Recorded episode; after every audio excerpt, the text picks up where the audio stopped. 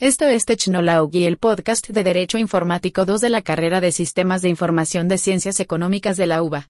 Acá el próximo capítulo.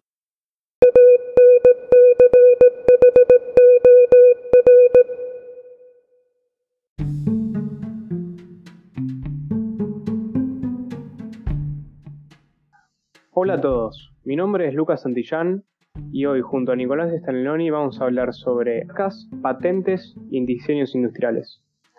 Ahora bien, ¿por qué este es un tema que nos infiere a nosotros en el día a día? Veamos este ejemplo, nosotros vamos a Starbucks y pedimos un café. Cuando nos llega el vaso vemos su logo y automáticamente lo relacionamos con esa empresa. Esto se hace posible gracias al marco legal, que le permite a esa particular empresa el uso exclusivo de ese logo. Este es un ejemplo de una marca, pero veámoslo en una patente. Por ejemplo, ustedes están escuchando este podcast en su celular. Ese celular está patentado por una empresa en particular que le da el uso exclusivo y el permiso de reproducirlo sin que un tercero se pueda llevar el crédito por ello. Yo te quería preguntar, Lucas, ¿qué es una patente? Una patente es un derecho exclusivo que concede el Estado para la protección de una invención, o sea que le permite utilizar y explotar una invención e impedir que otros la utilicen sin su consentimiento. Una característica muy importante de las patentes es la aplicación industrial. Sin ello no se puede patentar algo. A su vez, hay dos tipos de patentes. Una es la patente de invención y otro es un modelo de utilidad.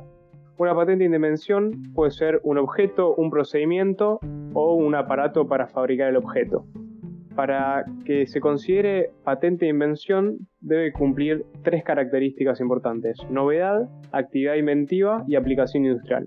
Por el otro lado, un modelo de utilidad es solo una disposición nueva que se le introduce a herramientas o instrumentos de trabajo. Y en este caso solo de contar con dos características, que son la novedad y la aplicación industrial. Ok, perfecto.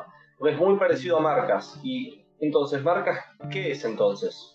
Una marca, por el otro lado, es un signo con capacidad distintiva que permite diferenciar de los demás aquellos productos o servicios que son propiedad de una persona o empresa.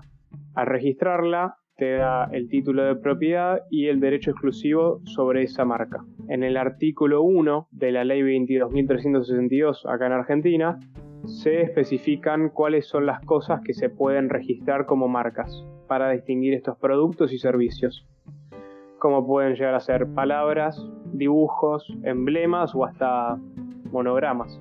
Por último tenemos a los modelos y diseños industriales, que esto no se registra ni un producto ni un nombre para distinguir a un producto o servicio, sino lo que se registra son las formas o los aspectos que se le atribuyen a ese producto, haciéndolo de una forma un poco más estético y en consecuencia más atractivo al consumidor. Ahora, Nico, ¿vos me podés decir cómo está regulado esto en Argentina? Sí, perfecto. Primero que nada, nosotros tenemos en Argentina un organismo que está encargado de regular y controlar todo lo inherente al registro de marcas, llamado INPI, o Instituto Nacional de Propiedad Industrial. Estas tienen como objetivo registrar marcas, modelos, diseños industriales y contratos de transferencia de tecnología, como a su vez administrar y resolver todo lo atinente a la solicitud, concesión, explotación y transferencia de patentes de invención y modelos de utilidad. Después, tenemos la ley 22.362 que vos hablabas, en donde especifica las condiciones que se deben cumplir para poder patentar una marca, qué cosas no son patentables, cuál es la duración del registro y cuál es la pena por utilizar marcas registradas sin la autorización debida. Entonces, Nico, ¿qué no es registrable como una marca? Ok, el artículo 2 y 3 habla, primero el artículo 2 sobre qué no se considera una marca y el artículo 3 qué no se puede registrar como una marca. El artículo 2 dice que no se puede registrar como una marca los nombres, palabras, signos que constituyen a una designación necesaria o habitual del producto o servicio a distinguir. También podemos encontrar colores, colores naturales o intrínsecos de los productos o un solo color aplicado de los mismos.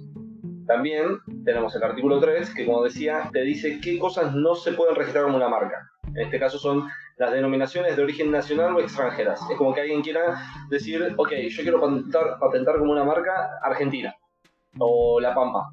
No funciona así. Exclusivamente en el medio geográfico. Yo a mi salamín picado fino no le puedo poner salamín tandilero. Y no, no debería. Tendría que tener un nombre que no esté relacionado con eh, el, en este caso, Tandil, la ciudad. Voy a tener que buscar otro nombre entonces. Claro. Después tenemos el artículo 31, que como decía, habla sobre las penas que puede tener una persona por eh, tratar de imitar una marca o falsificar una marca. Primero que nada, te podés estar en prisión de 3 meses hasta 2 años.